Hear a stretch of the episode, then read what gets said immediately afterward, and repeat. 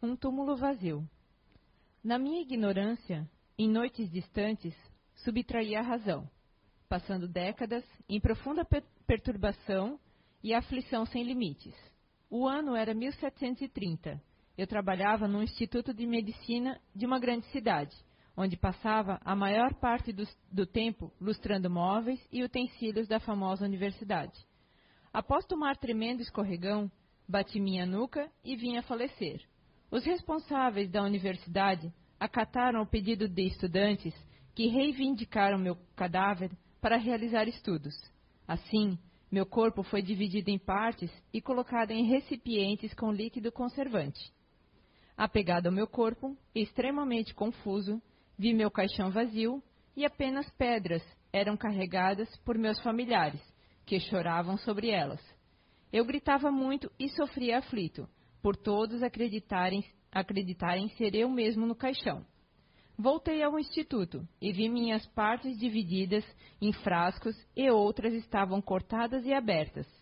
Sentia-me horrorizado, que, que me doía as entranhas e o apego e o meu apego alimentava o meu sofrimento. Percorria, anos a fio, o caminho entre o túmulo vazio e o instituto. Assombrava os estudantes e, durante muito tempo, tentei remontar elevar todas as partes para o, para o túmulo. Até que um dia um bom senhor se aproximou e indagou cheio de esperança. Sabe de quem são os outros órgãos? Não, não sei. Foram meus. E estás tão em paz? Não sofres por ter sido retalhado? Não, meu jovem. A fim de entender melhor, eu, juntamente contigo, fizemos parte da principal guarda armada de Gengis Khan, e nessa época esquartejamos centenas de milhares de pessoas e não lhes demos, não lhes demos direito ao túmulo. Na presente hora, não merecemos um túmulo vazio? Vou fazer-te recordar tua memória. E logo me vi entre guerreiros e com a espada afiada degolava sem piedade os inocentes. Sim, em muitas vidas tive o túmulo vazio. Hoje vos digo: cuidem dos atos e do tempo da raiva do momento. Não fira, não magoe, não odeie, pois o túmulo vazio é a lápide fria do egoísmo. Alcântara Machado, psicografia recebida por José Fernando Araújo em 20 de 7 de 2009, na reunião mediúnica da CEIU, em Blumenau, Santa Catarina, e publicada no livro Contos do Outro Lado. Boa noite a todos. Boa noite a quem nos acompanha pela internet. A responsabilidade de estar aqui já é grande, né, dando a palestra. E a Enair bota um pouquinho mais de responsabilidade, dizendo que eu trazer grandes, grandes informações, né. Realmente, esse é um tema, né, que, que gera muita dúvida. E se fosse para falar, realmente tem muito assunto. Então, a gente tentou trazer um pouquinho para a gente compreender uma partezinha do, do, do, da cremação em si, né? A palavra cremação, ela vem da palavra cremare, né, que quer dizer queimar ou incinerar. E ao longo da história, a cremação, ela é muito antiga já. Existem relatos em que foram encontradas restos de cinzas humanas na Palestina já na, na, na considerada Era do Bronze, que é 4 mil anos antes de Cristo. Então, muito tempo atrás, a cremação era algo normal, era algo comum. É, os gregos, os romanos, os etruscos, eles praticavam, vamos dizer assim, a cremação. O que aconteceu foi que a partir do momento que a doutrina cristã começou a se espalhar, começou a se expandir, a igreja ficou contra. Porque ela defendia, a Igreja Católica defende a ressurreição e não a reencarnação. E a ressurreição pressupõe que o espírito vai voltar no mesmo corpo. Então, para manter o corpo, não queimar, né? Porque a partir do momento que você queima, não sobra mais nada, não sobra nem DNA, nada para fazer exame também. Então a igreja começou a se opor. E a partir daí começou uma mudança passou-se a menos trabalhar ou tratar os sepultamentos, vamos dizer, as mortes como cremação, e mais como inumação, que é o sepultamento, conhecido por nós hoje. No Oriente, na verdade, os países do Oriente, eles continuaram praticando mais, é, é uma prática normal a, a, a cremação. Por quê? Porque eles acreditam, as religiões em gerais do Oriente acreditam que queimando o corpo, a, a alma vai em paz, segue em paz, inclusive os erros da gente são desculpados e a alma fica mais tranquila. Que bom se fosse somente isso, né?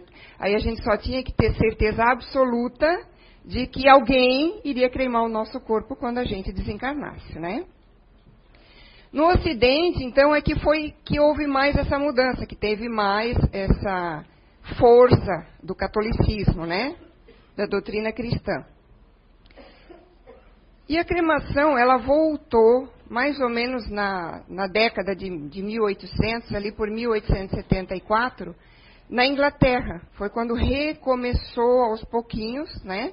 É, quando um cirurgião da rainha resolveu escreveu um livro sobre cremação, resolveu começar esse trabalho. É, ele, junto com outros cientistas e filósofos da época, eles abriram né, uma sociedade chamada Sociedade de Cremação da Inglaterra, mesmo contra a igreja. E só dez anos depois de aberta essa sociedade, que um inglês, um doutor, conseguiu uma decisão judicial para cremar o seu filho, que era o desejo dele, no caso. E só em 1902 que isso se tornou uma lei na Inglaterra. Né? Nos Estados Unidos, na nosso, no nosso lado aqui nos Estados Unidos, foi mais ou menos em 1876 que voltou a trabalhar a questão da, da cremação. E a questão jurídica da cremação, porque essa sociedade que foi é, implantada na Inglaterra, depois foi implantada em vários países. Os países, aos poucos, foram voltando a trabalhar a questão da cremação, e essas sociedades se uniram e é, existe hoje a Federação Internacional de Cremação, que fica com sede em Londres, e lá elas se reúnem, os seus representantes, e a parte legal da cremação, que a gente não para para pensar, mas que existe. Porque, ah, eu quero cremar fulano. Mas espera aí, pode cremar? A gente não para para pensar que tem uma questão legal. As leis da, da cremação, elas mudam um pouquinho de país para país, mas existem algumas regras que são instituídas nessa federação né, internacional e que essas não podem ser mudadas, elas têm que ser seguidas. Uma delas, por exemplo, é que se alguém for cremado, tem que ter no mínimo dois médicos assinando a causa-morte dessa, dessa, dessa pessoa, né? E a outra questão é que tem que cuidar, porque para que a cremação não seja a ocultação de um crime. Porque, como eu comentei, não existe, a partir da cremação, não existe mais nada. Não existe para fazer exame, não existe DNA. Então, a sociedade toma o cuidado de que não se torne a cremação um ato criminoso. Né? No Brasil, existe uma lei federal que foi instituída somente em 1973 e que contém essas questões obrigatórias, né? Na lei brasileira, ou dois médicos têm que assinar a causa-morte, ou o médico legista tem que assinar. Na lei brasileira, inclusive, consta que a pessoa tem que ter deixado, pelo menos dito em vida, que desejava ser cremado ao desencarnar, ao, na sua morte, né? E no Brasil também, nos crimes violentos, nas, nas mortes violentas, precisa autorização judicial para se fazer a cremação. As mortes violentas podem ser acidentes de trânsito, podem ser suicídios, podem ser assassinatos, podem ser crimes, né? Então, isso engloba, vem, vem em direção à questão de que, para não encobrir nenhum crime, né? A Igreja Católica, ela foi tão tão forte nessa questão contra a cremação que que inclusive em 1886 ela publicou um decreto proibindo os seus fiéis, os seus seguidores, de querer a incineração, de querer a cremação. No mesmo ano, no final do ano, em dezembro, ela colocou um novo decreto, editou um novo decreto, dizendo que ficaria uh, os seus seguidores, os seus fiéis, né, os católicos, no caso, que desejassem a incineração, não poderiam ter o sepultamento eclesiástico. E mais seis anos depois, ela colocou mais um decreto, né, o Santo Ofício botou mais um decreto dizendo que as pessoas que desejavam ser incineradas é, não receberiam os últimos sacramentos. Então, eles pegaram pesado e a partir disso tudo é que não se falou mais, mais pelo menos aqui no Ocidente, né? tanto em cremação, mas é, uma, é um ritual, é uma prática antiga e conhecida, né?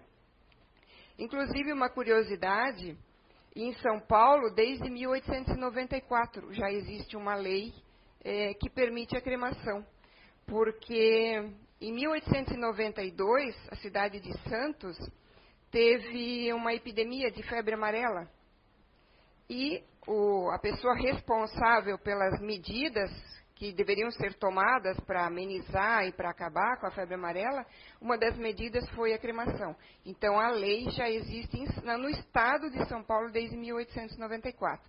Mas existe uma lei federal no Brasil apenas de 1973 para cá, regulamentando. Mas a doutrina espírita, o que pensa sobre isso? Vamos ver um videozinho, então, que vai ser passado aqui.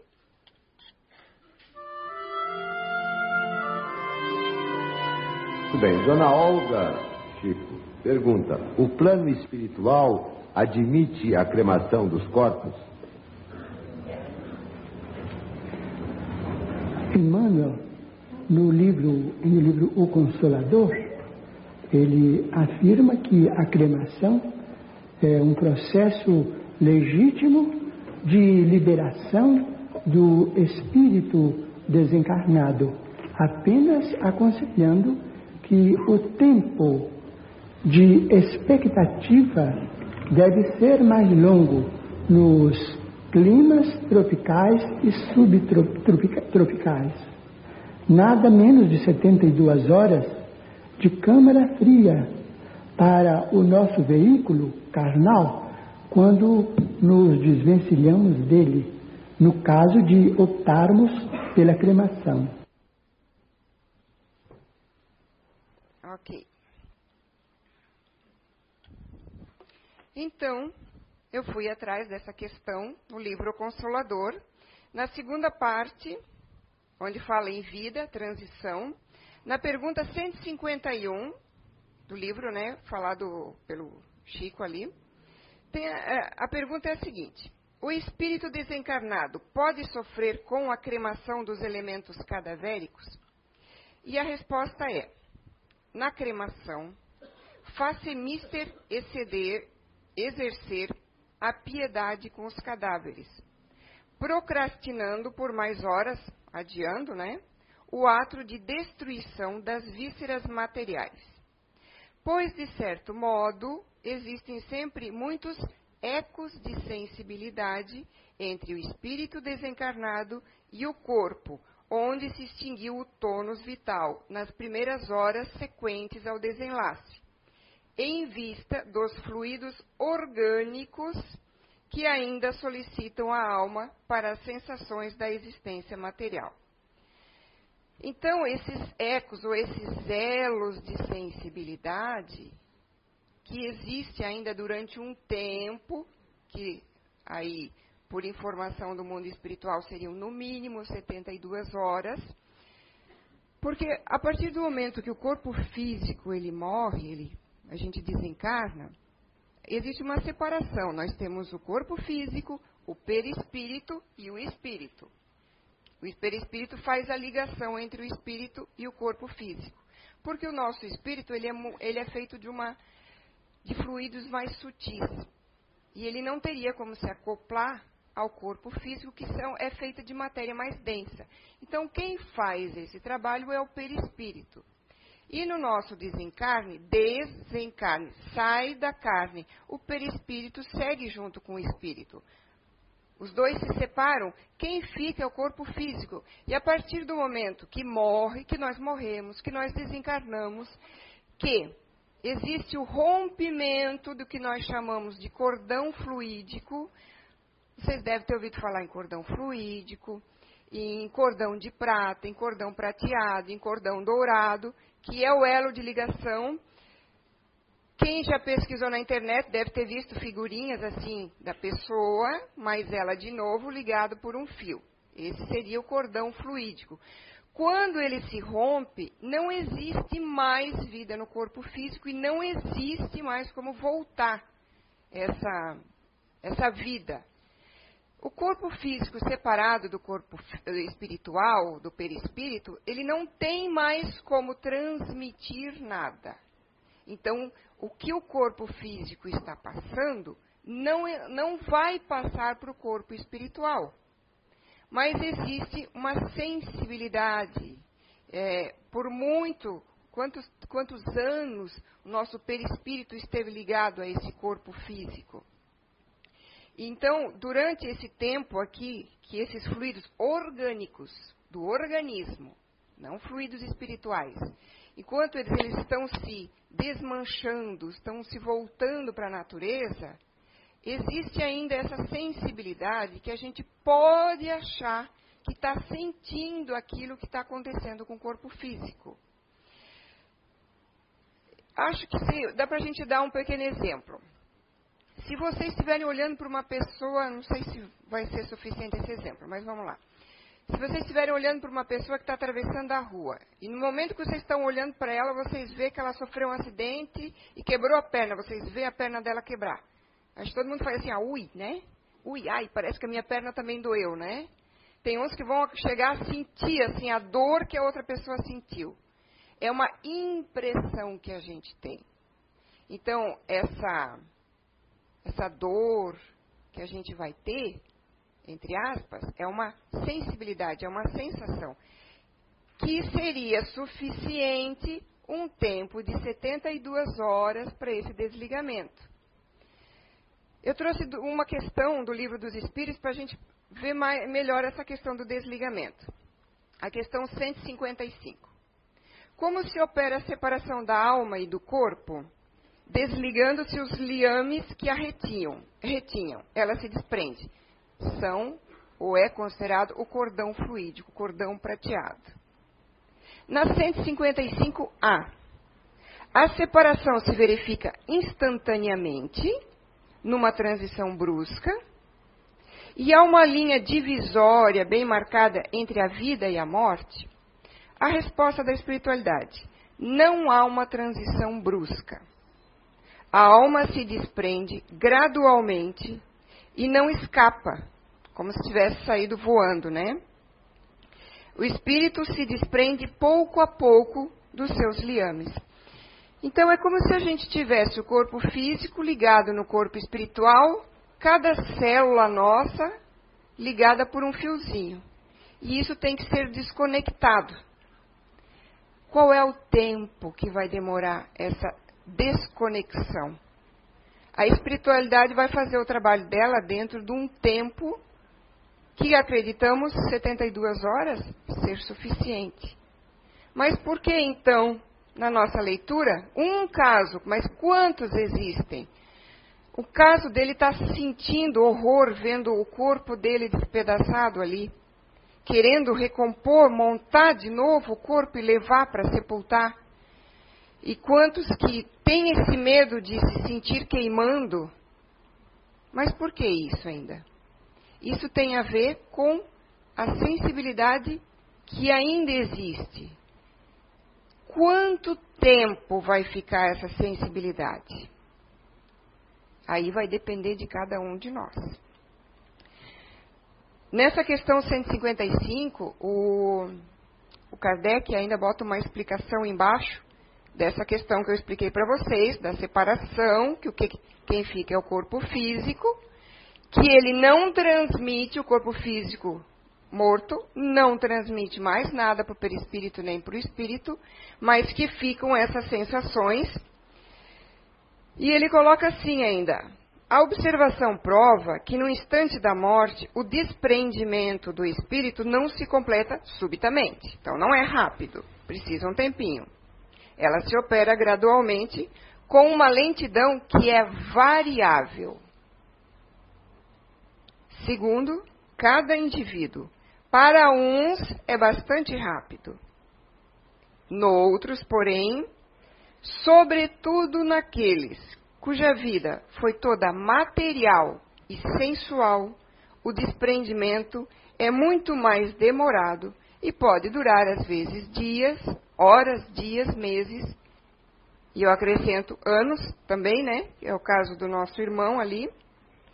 Que isso não implica de jeito nenhum em ter vitalidade no corpo físico, nem a possibilidade do retorno à vida, mas é uma simples, simples persistência de uma afinidade entre aquele corpo físico que já está morto, parado, sem vida, sem tônus vital, e o, e o espírito. Na questão 154, para comprovar isso, né? Na questão 154, a separação da alma e do corpo é dolorosa? A resposta é taxativa: não. O corpo frequentemente sofre mais durante a vida que no momento da morte. No momento da morte, a alma nada mais sente. Tá, mas a gente continua com medo de ser cremado, né? Certo, então vamos ser sepultados. Ok. Então nós vamos lá para o livro do, do Leon Denis, O Problema do Ser, do Destino e da Dor. Aqui diz que é na página 116, mas depende da edição, tá? Ele fala o seguinte, ó. Pergunta-se muitas vezes se a cremação é preferível à inumação, que é o sepultamento, né? Sobre o ponto de vista da separação do espírito. Os invisíveis consultados, invisíveis é o plano espiritual, né? Os invisíveis consultados respondem que, em tese geral, a cremação provoca desprendimento mais rápido, mais brusco e mais violento, e doloroso para quem ainda é apegado à terra, por causa dos seus hábitos, das suas paixões e dos seus gostos. É necessário, ele completa, certo desapego antecipado dos laços materiais para não sofrer a questão da cremação. Mas ele continua. O aparato com os sepultamentos feitos deixa outra impressão não menos penosa o pensamento de que o nosso invólucro será também, por sua vez, depositado na terra, provoca uma sensação de angústia e de asfixia. Ou seja, respeitando o tempo necessário para a incineração, para que haja esse desligamento de fio a fio, de toda essa conexão de toda essa sensibilidade, o sofrimento vai depender de cada um de nós. Porque assim como a gente pode se sentir queimado, a gente pode, se for sepultado, se sentir asfixiado. E pode sentir, inclusive, o corpo apodrecendo e os vermes comendo o corpo. E isso a gente pode falar porque na mesa mediúnica eu trabalho como doutrinadora e eu já conversei com vários espíritos que estão precisando ali, é uma conversinha muito rápida, porque eles vêm mais para um choque anímico, que é aquele. É um choque que a gente diz que, pessoa, que o espírito precisa para sair daquele mundo que ele está. Ele está, por exemplo, desencarnado há 50 anos, mas ele ainda está se vendo lá dentro do caixão e vendo os bichos comer o corpo dele, os vermes, né? Então ele precisa, como se diz, chegou a hora da ajuda dele, chegou a hora do merecimento dele. Ok, ele pode ser resgatado, já que ele não consegue sair do que nós chamamos de monoideia. Então ele vem, ele é trazido para a mesa mediúnica para receber um, choque anímico e, ops, acordar. A primeira reação deles é: tira, tira, tira, tira, tira, tira os bichos que estão em cima de mim. Então, independente da opção de cada um do que fazer com o seu corpo após o desencarne, nós deveríamos pensar primeiro o que nós fizemos com o nosso corpo e com a nossa vida enquanto encarnados. Para isso, vamos ver primeiro mais um videozinho. Foi? Não? Ok. E sobre a cremação? Muitas pessoas perguntam se o espírito cremado tem algum sofrimento quando é, é, um desencarnado passa pela cremação. O corpo, quando é cremado, impõe ao espírito o mesmo sofrimento de quando ele é sepultado, desde que o espírito carregue débitos na alma. A criatura muito apegada ao corpo, a criatura muito apegada ao materialismo, a criatura com muito medo de morrer, naturalmente ela fica psicologicamente presa aos seus despojos. Se o despojo é sepultado, essa criatura que está psicamente ligada a ele vai ter a sensação de que está morta dentro de uma caixa no fundo da terra ou dentro de um gavetão. E se se queima esse corpo, a criatura psicologicamente ligada a esse veículo vai ter a sensação de que está sendo queimada junto com o corpo. O que o Espírito Emmanuel propõe no seu livro Consolador da Federação Espírita Brasileira, por meio da mediunidade de Chico Xavier, é que, sendo a cremação um processo higiênico bastante importante para as sociedades, que se dê ao corpo um período maior de exposição ou de guardamento antes de que ele seja cremado. Emanuel propõe 72 horas de prazo, porque afirma ele que nesse período os benfeitores espirituais têm mais tempo de ajudar ao espírito a se liberar da carcaça orgânica, do despojo, do cadáver, para não sofrer esse tipo de interveniência. Nas primeiras horas após o passamento, é muito comum que o espírito ainda se sinta muito ligado ao corpo e por isso todas as coisas feitas com o corpo repercutem sobre ele de maneira muito lesiva se ele não tem uma boa estrutura espiritual. Naturalmente, como a grande massa da sociedade é formada por seres medianamente desenvolvidos em termos espirituais, com muitas limitações, é natural que essas criaturas sintam, mas não apenas com a cremação, sintam também com a, o sepultamento, com a inumação do corpo. Se a criatura está presa ao corpo, vale repetir, se ela está psicologicamente presa ao seu despojo, qualquer coisa que ocorra com esse despojo, ela vai sentir tanto na faculdade de medicina, quando se corta o cadáver, se o espírito estiver preso, ele vai sentir que é ele que está sendo cortado. Quando se faz a autópsia, ele vai sentir que está sendo cortado quando se vela o corpo e, e, ele está sentindo que aquelas pessoas estão ali em volta dele, ou contando piadas ridículas, ou zombando dele. E essa energia toda ele recebe porque está muito focado ainda no corpo que acaba de deixar.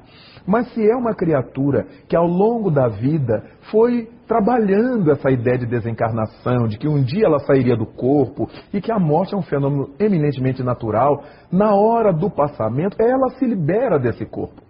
Muitos espíritos não sabem nem o que foi feito do corpo, porque a mente está nos entes queridos que vai encontrar, na vida nova que vai passar a ter, nessa libertação que se configura a desencarnação para si. Então, cada caso é um caso. Mas, na generalidade, os bons espíritos propõem que, no caso da cremação, apenas se dê um prazo maior e não apenas 24 horas, para evitar-se que o espírito tão proximamente à desencarnação sofre o impacto da cremação. Ok. Ele falou ali mais ou menos o que a gente está falando, né? Ele falou até nessa questão higiênica, né? Porque se muitos são contra a cremação por alguma por questão religiosa ou por alguma outra opção, né? o sepultamento também tem os seus, seus problemas, né? Em 1997, um jornalista em São Paulo publicou uma matéria baseada no estudo de dois professores da Universidade de São Paulo, né, a Universidade de São Judas e a Universidade de São Paulo mesmo, né, sobre os riscos, né, da decomposição dos corpos, os riscos à, à, saúde pública, né, principalmente se o cemitério, por exemplo, está na, ah, na, nascente de um córrego, né, que a, o líquido, que eu acho que é necrochume, se não me engano o nome, da decomposição dos corpos ele vai para a terra. E se chove, a terra vai, a chuva vai para essa terra e vai levar, pode levar isso para algum lugar, principalmente se tiver um córrego perto. Então, por questões higiênicas também, muitos optam pela cremação, né?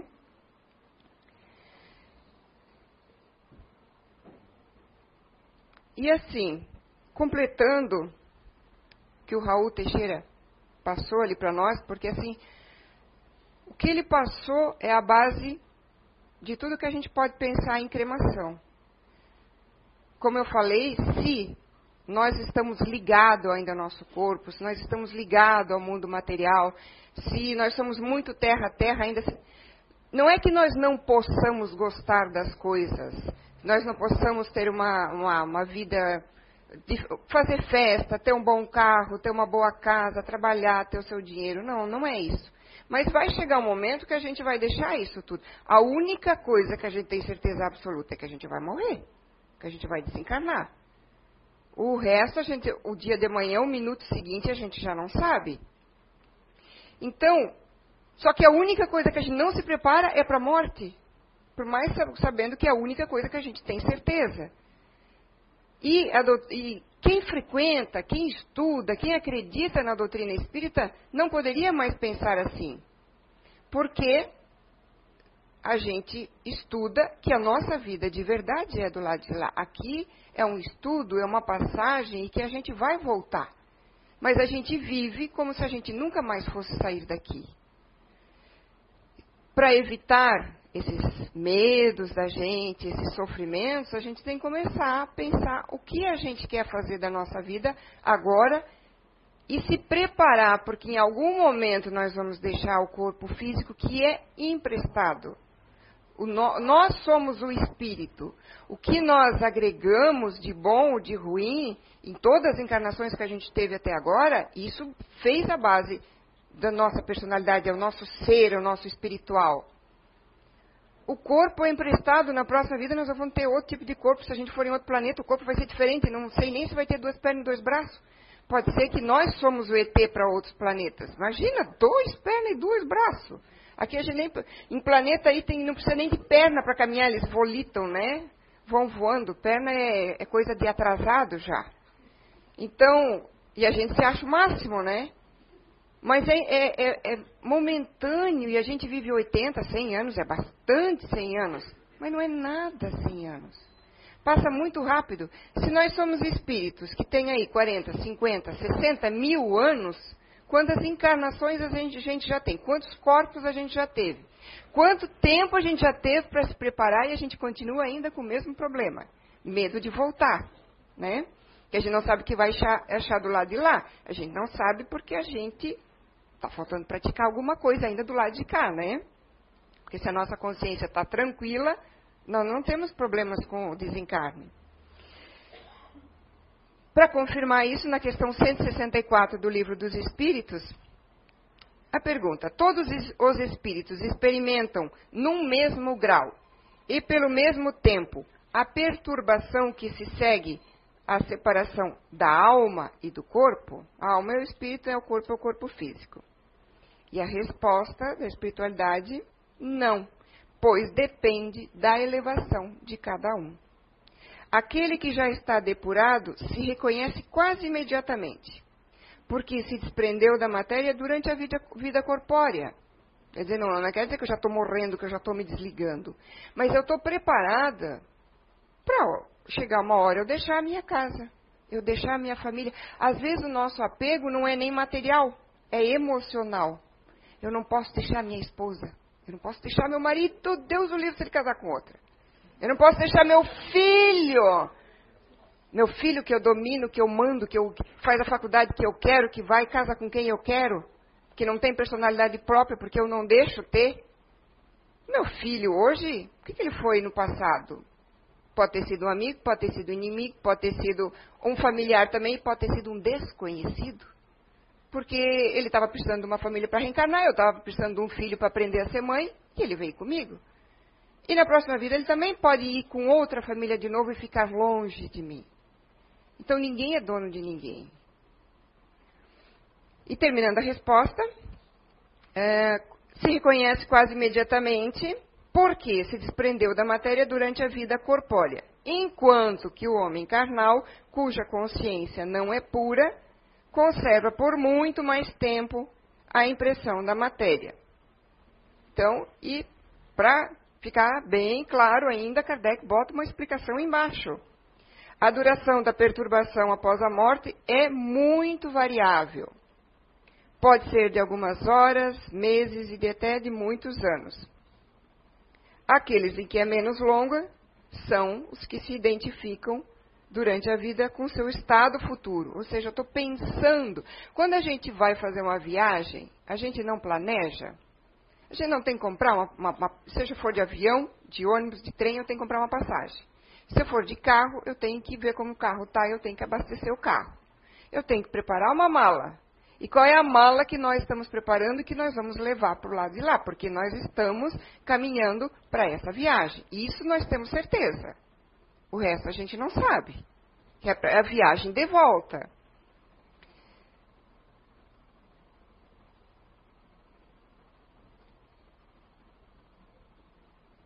Então, ele ainda termina assim, a resposta é bem comprida, né?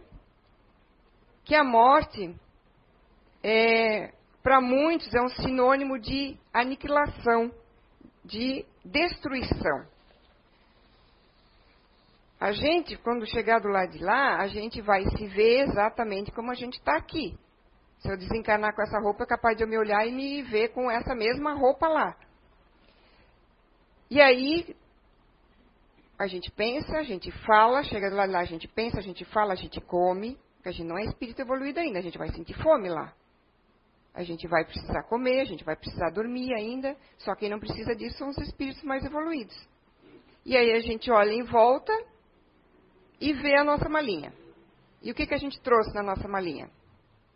O que a gente deixou, o que a gente aprendeu aqui, é o que a gente fez de bom, o que a gente fez de ruim. Vai ter tudo ali.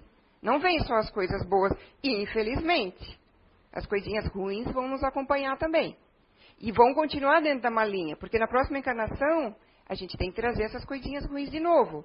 Porque para resgatar o que a gente deixou de fazer aqui, o que a gente fez de errado, só de novo no plano físico.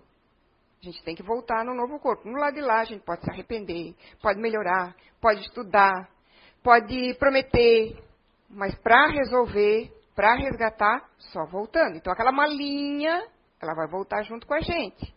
Então, a gente tem que ver que mala que a gente quer levar? Que peso a gente quer dentro dessa mala?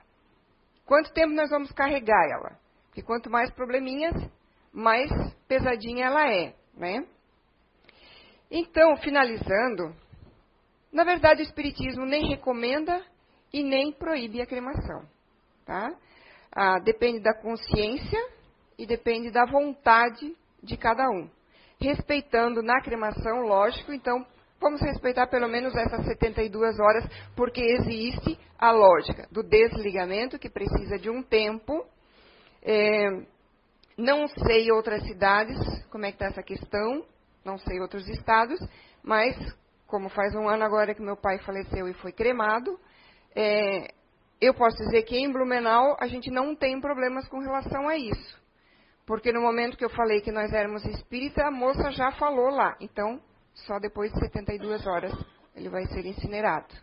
Então eles já têm essa consciência aqui. Mas se de repente acontecer alguma coisa em outra cidade, em outro lugar, então façamos a caridade com o nosso ente querido, se ele queria ser cremado, de pedir que se aguarde 72 horas, né?